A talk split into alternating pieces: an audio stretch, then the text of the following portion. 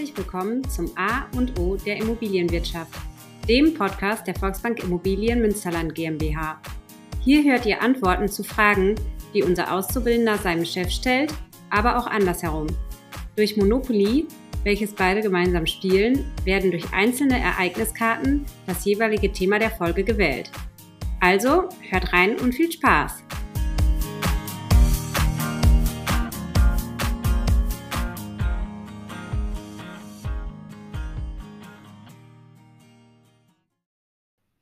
Hallo, liebe Zuhörerinnen und Zuhörer. Wir sind schon wieder da mit dem Lieblingsthema von Jörg. Steuern in der Immobilienwirtschaft. Ähm, Jörg ist unser Experte. Jörg Bosse, Steuerberater und Wirtschaftsprüfer. Ähm, und er ist unser Experte heute für den zweiten Teil Steuern in der Nutzungsphase. Die heißen heute, lieber Jörg, du bist zuständig in der Redaktion für Steuern während der Erwerbsphase nee, Nutzungsphase, Erwerbsphase hatten wir ja schon, ist ja auch in der Zeitung eine Abfolge. Und von daher musst du dann die Rubrik sogar noch aufteilen, einmal in die Nutzung in Selbstnutzung, ein bisschen komisch formuliert, und Fremdnutzung. Also Kapitalanleger als auch diejenigen, die es selber nutzt. Äh, wie ist das denn erstmal steuerliche Betrachtung bei Selbstnutzung der Immobilie? Also bei Selbstnutzung ist es relativ einfach. Grundsätzlich ist es so, da wo ich im Steuerrecht keine Einnahmen habe, darf ich auch keine Ausgaben geltend machen. Das heißt, der Grundsatz gilt erstmal, dass ich bei einer selbstgenutzten Immobilie keine Betriebsausgaben oder keine Werbungskosten geltend machen darf und damit auch relativ schlank das Thema hier abarbeiten kann. Es gibt zwei Ausnahmen davon oder zwei größere Ausnahmen davon. Das ist einmal ein Denkmalschutz. Wenn ich da Aufwendungen habe für Erweiterungen, dann kann ich die geltend machen. Da kommen wir aber gleich noch tiefer zu weil das genau gleich ist wie bei einer Fremdvermietung. Und ähm, das sind einmal die Handwerkerleistungen. Wenn ich Handwerkerleistungen im eigenen Haushalt habe, dann darf ich die bis 6.000 Euro pro Jahr auch geltend machen und kann damit dann direkt Einkommensteuer sparen. Aber sonst ist nicht viel bei der Selbstnutzung, ne? Nee, sonst ist bei der Selbstnutzung nicht viel, sodass wir da das Thema relativ schnell ableiten können. Und was ist auf der anderen Seite bei der Fremdnutzung zu beachten? Genau, bei der Fremdnutzung, das bedeutet ja, wir vermieten unsere Immobilie, also wir gehen jetzt immer mal von, einem, von der Wohnimmobilie aus. Das heißt, wir vermieten die an jemand anders, der da drin wohnt und uns eine Miete zahlt. Und da haben wir entsprechende Einnahmen. Und immer wenn wir Einnahmen haben, dürfen wir auch sämtliche Kosten, die wir mit der Immobilie haben, von der Steuer absetzen. Bei der Fremdnutzung müssen wir auch noch berücksichtigen, wenn ich eine Angehörige vermiete, dann gibt es immer so eine 66%-Regelung. Das heißt, ich darf 66% der ortsüblichen Miete nicht unterschreiten. Ansonsten werden mir auch meine Kosten gekürzt. Wobei es seit 2021 da noch so eine, so eine Zwischensparte gibt zwischen 50 und 66 Prozent der ortsüblichen Miete. Dann muss ich nur zeigen, dass ich insgesamt Gewinn mit der Immobilie mache, also mit dem vermieteten Objekt an meinen Angehörigen. Und dann darf ich auch wieder 100 Prozent der Kosten geltend machen. Aber grundsätzlich sollte man mitnehmen, wenn ich vergünstigt vermiete, dann muss ich immer aufpassen, dass mir die Kosten nicht gekürzt. Ja, da sind wir fast wieder bei äh, dem Thema von Adrian. Der wollte in den Folgen davor immer kaufen, kaufen, kaufen. Ähm, jetzt sind die Zinsen ja nach oben, oben, oben gegangen. Ähm, vielleicht ist die neue Konstellation für Adrian, dass seine Eltern ihm was im schönen Münster kaufen. Ne? Da wollte er, glaube ich, auch immer hin. Und dann die Regelung passiert zu 66 Prozent der ortsüblichen Miete an ihn vermietet wird muss er zwar Miete bezahlen, vielleicht geben ihm sogar die Eltern die Miete. Ich glaube, das ist auch zulässig, auch wenn er denen die dann damit wieder zurückgibt. Und dann müsste er vorher genau ausrechnen, das kann er ja nach dieser Folge, ähm, ob es sinnvoll ist, die Wohnung zur Selbstnutzung zu beziehen oder äh, als Mieter bei seinen Eltern. Genau, also er müsste immer, man müsste einfach gucken, wie viele Miete zahlt er bei 66 Prozent. Dadurch, dass die Mieten ordentlich gestiegen sind und in den letzten Jahren die Zinsen niedrig waren, hat sich das in der Regel nicht gelohnt. Da konnte man die Wohnung besser unentgeltlich dem, dem Sohn überlassen. Ähm, wenn es jetzt mit den steigenden Zinsen doch wieder so ist, dass die Ausgaben, die ich Geld machen kann, höher sind als die Einnahmen, dann lohnt es sich, da einen Verlust zu erwirtschaften, den ich dann steuerlich berücksichtigen kann. Genau. Dann ähm, ist Mitsponsor halt das Finanzamt. Aber ich gebe dir recht, in den letzten Jahren mit den niedrigen Zinsen war die andere Konstellation wahrscheinlich besser. Deswegen ist Adrian auch in dieser Runde mit dabei, damit er genau mit solchen Vorschlägen zu seinen Eltern gehen kann was fällt denn alles unter Werbungskosten? Also die Kosten sind für unsere Zuhörerinnen und Zuhörer eventuell gar nicht so geläufig. Und äh, was ist dann bei der Fremdnutzung noch zu beachten? Ja, also Werbungskosten sind alle Kosten, die ich habe, um die Immobilie zu erwerben, instand zu halten und Einnahmen damit zu generieren. Das heißt, es sind natürlich vor allem die Zinsen, wenn ich eine Immobilie kaufe. Was nicht dazu gehört, ist die Tilgung, weil die Tilgung ist aus, aus Sicht des äh, Immobilienbesitzers keine Ausgabe, sondern nur eine Rückzahlung. Die Auszahlung des Darlehens müsste ich ja auch nicht als Einnahme angeben. Dann sind es die gesamten Instandhaltungsaufwendungen, die ich mit der Immobilie habe, die Suche nach Mietern, die Fahrt zur Immobilie hin. Ich muss mir die auch mal angucken, ob die noch alles in Ordnung ist. Und alle Einnahmen, äh, alle Ausgaben, die ich in Verbindung mit dieser Immobilie habe, kann ich dann als Währungskosten absetzen. Ähm, das heißt aber, ich gehe nochmal zu einem anderen Fall zurück. Wenn Adrians Eltern für ihn jetzt hier eine Wohnung kaufen und auf Vermietungsbasis vermieten, dann könnten Sie Ihren Mieter auch mal kontrollieren, ob der das da sauber hält, oder? ja, das ist äh, nicht mein Rechtsgebiet. Ich glaube, es wird schwer, die, als Vermieter sich da reinzusetzen. Zumindest können Sie von außen gucken, ob das Grundstück in Ordnung gehalten wird. Ich glaube, sonst bräuchten Sie eher anders. Nee, meine Frage war noch anders. Also die Fahrt zu Ihrem Mieter, zu Ihrem Sohn, die kann ich aber schon steuerlich Geld machen. Ja, die Fahrt zum Mietobjekt kann ich steuerlich Geld machen. Ich muss ja gucken, ob das Objekt gepflegt wird, ob das, der Zustand in Ordnung ist irgendwelche Fenster eingeschlagen sind, ob der Garten gepflegt wird. Also die Fahrten dahin kann ich Geld machen.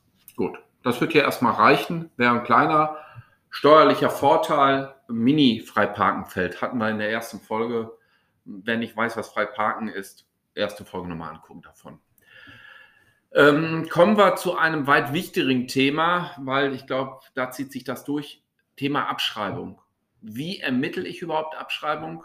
Ähm, was kann überhaupt abgeschrieben werden? Jörg, wenn du das beides beantwortet hast, dann kommt noch äh, die Königsdisziplin für dich nicht, aber für mich anschaffungsnahe Herstellungskosten. Ich glaube, da sollte man ganz genau zuhören, damit man weiß, wie muss ich mich verhalten in den nächsten drei Jahren, glaube ich. Also Abschreibung bedeutet immer oder zeigt immer den Wertverlust des, des jeweiligen Gegenstandes. In unserem Fall ist es ein Gebäude.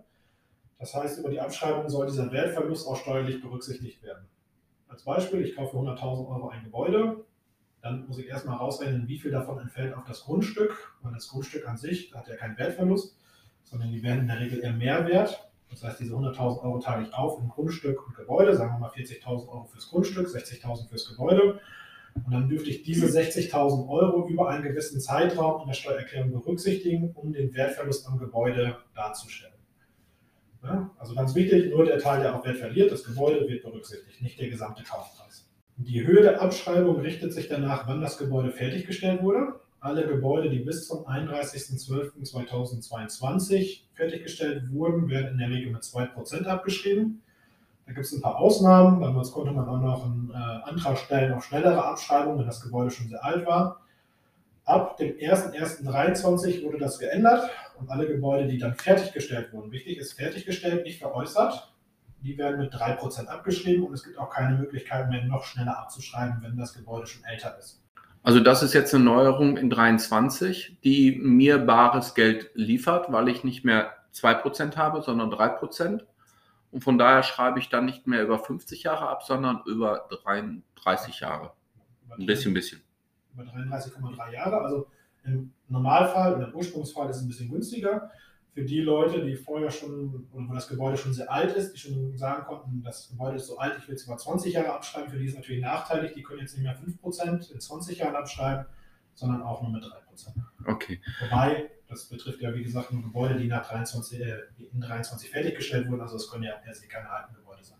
Ist hier nicht auch wichtig, du hast das erklärt, ich kann nur abschreiben, was das Gebäude ist und nicht das Grundstück selber. Das heißt, sollte ich hier auch darauf achten, was im Kaufvertrag drinsteht, also da steht jetzt Kaufvertrag meinetwegen 500.000 Euro, dass ich im Idealfall dort auch den Kaufpreis differenziere in Grundstücksanteil und in Gebäudeanteil? Wir empfehlen einmal dann, das zu, zu differenzieren, einen vernünftigen, hohen Wert für das Grundstück angeben. Ich meine, wenn man heutzutage den Wohnrichtwert nimmt, mal die Quadratmeter, hat man schon ordentliche Werte. Es ist aber so, dass das Finanzamt eine, ein Berechnungsschema veröffentlicht hat, nachdem man die, die Aufteilung ermitteln soll. Und das lassen die sowieso über jedes neue Gebäude drüber laufen. Und wenn das die Aufteilung im Kaufvertrag zu weit davon abweicht, dann setzen die erstmal ihrs an und dann müsste man über einen Einspruchsklageweg dann sich auf andere Werte einigen. Was immer geht, sind Gutachten. Wenn ich einen Gutachter finde, einen, äh, einen bestellten Gutachter, der mir sagt, das Gebäude ist so viel wert, das Grundstück so viel, dann muss auch das Finanzamt den folgen und wird sich aber im Normalfall nicht lohnen. Gut. Dann komme ich nochmal zu meiner Königsdisziplin, also mehr deiner, anschaffungsnahe Herstellungskosten. Ja, vielleicht nehmen wir noch kurz die Sonderabschreibung vorneweg. Okay.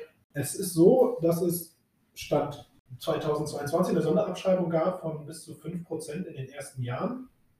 Die ist jetzt ganz brandaktuell äh, verlängert worden bis 2027, sodass jetzt auch wieder neu gebaute Gebäude eine Sonderabschreibung machen dürfen, geltend machen dürfen. Das heißt, neben den 3%, die ich sowieso schon habe, darf ich in den ersten fünf Jahren nochmal zusätzlich 5% Sonderabschreibung geltend machen. Voraussetzung ist, dass ich ein Effizienzhaus 40 habe, was auch immer das vom Baustand her bedeutet, das wirst du besser wissen als ich. Da machen wir noch eine Folge zu, kann ich dir versprechen. Perfekt. Und äh, die zweite Voraussetzung ist, dass es maximal 4.800 Euro pro Quadratmeter an Baukosten waren. Dann darf ich, wie gesagt, noch eine Sonderabschreibung zusätzlich machen. Die ist auch nach oben nochmal gedeckelt, aber äh, das, was wenigstens mal angesprochen haben. Die andere Frage, ist es überhaupt möglich, dieses Effizienzhaus für 4.000 Euro auf den Quadratmeter zu bauen? 4.800. 4.800, ja. das ist die Frage. Also die, die alte Regelung war sogar bei 3.000 Euro pro Quadratmeter. Dann war es wirklich so, dass die allermeisten Häuser rausgeflogen sind, weil es einfach technisch zu der Zeit nicht machbar war, für 3.000 Euro den Quadratmeter ein vernünftiges Haus zu bauen. Ne? Also ich glaube, das war der Punkt, das ist auch der Grund, warum, ist das, warum das erhöht worden ist, ähm, weil die Zielsetzung der Bundesregierung ja ganz klar auch ist, äh, ich glaube, weiterhin 400.000 Einheiten in diesem Jahr auch neu zu bauen. Und da muss man schon gewisse Anreize schaffen und die sind aktuell ja, soweit ich weiß, nicht bei den Fördermöglichkeiten. Deswegen haben wir auch nicht eine Podcast-Folge dazu. Da soll aber was kommen und ich habe auch schon mit einem Experten auch in dem Bereich gesprochen. Sobald da die Regelungen draus sind, werden wir auch ganz schnell den Podcast dazu haben. Äh, das ist alles schon vorbesprochen.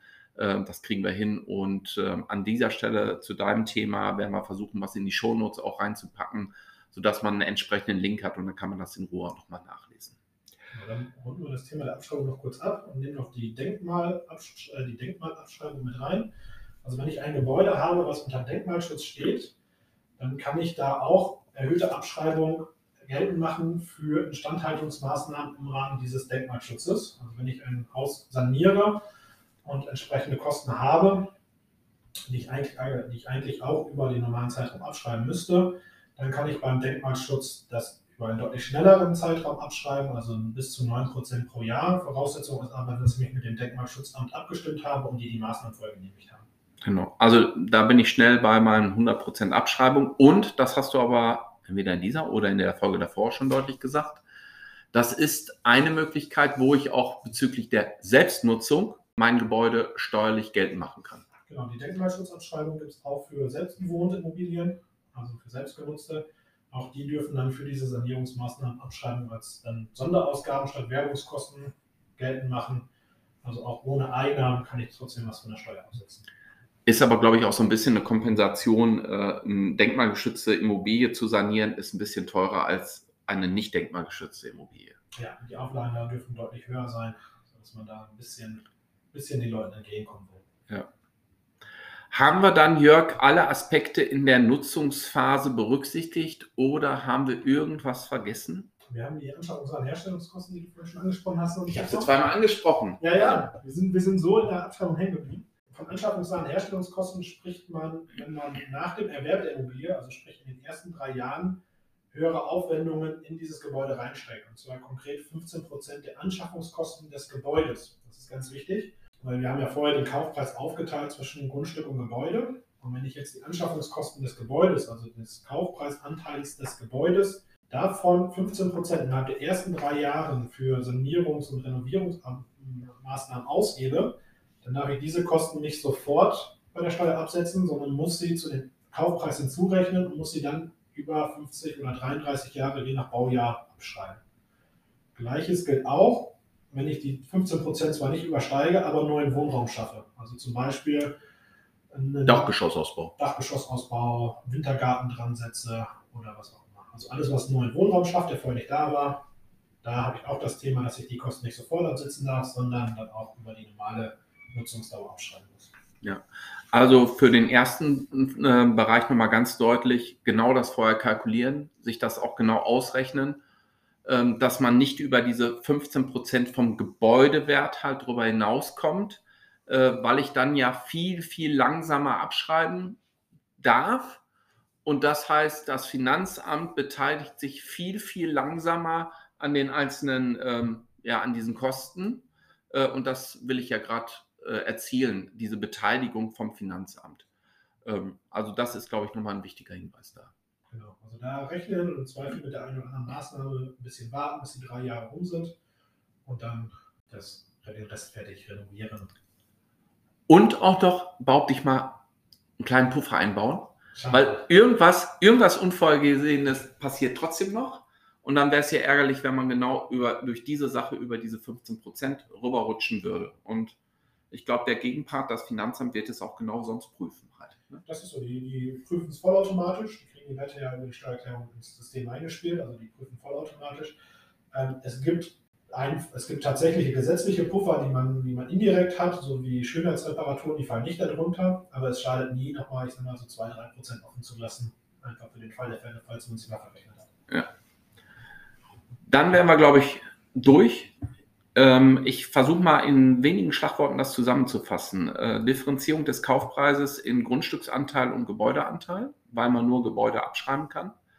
Prüfung bei der Nutzung ist es sinnvoller, an Angehörige zu vermieten mit einer Miete, also Mietzahlung dann niedriger 66 Prozent oder Selbstnutzung ohne Mietzahlung. Ähm, Sonder-AFA auf jeden Fall prüfen, berücksichtigen bei den Gebäuden. Ich hoffe, ich habe es richtig mitgekriegt. Fertigstellung in 23 kann ich mit 3% abschreiben. Und letzte Thema, mehrfach versucht anzusprechen, aber wir haben es noch reingekriegt in die Folge Anschaffungsnahe Herstellungskosten 15% vom Gebäudewert, nicht vom Kaufpreis, wie er im Notarvertrag oder so steht, Gebäudewert und mit Puffer bitte. Und das über drei Jahre war richtig, ne? Darf ja, ich nicht drüber. Genau, innerhalb der ersten drei Jahre Abkaufdatum. Genau. Deswegen vielleicht im ersten Jahr nicht so viel machen und dann starten. Nur das Notwendigste am Anfang. Das Notwendigste, nee, das Wichtigste haben wir, glaube ich, auch in dieser Folge letztendlich untergebracht. Damit haben wir Steuern in der Nutzungsphase mit dem Profi Jörg Bosse abgehandelt. Liebe Zuhörerinnen und Zuhörer, damit wisst ihr, worüber ihr euch äh, weiter informieren müsst. Dafür gibt es diese Experten und ähm, ich freue mich auf das nächste Gespräch mit dem Experten. Da machen wir dann die Schlussfolge und zwar Veräußerung oder sonstige Weitergabe. Jörg, schön, dass du auch bei der nächsten Folge wieder dabei bist. Ja, danke.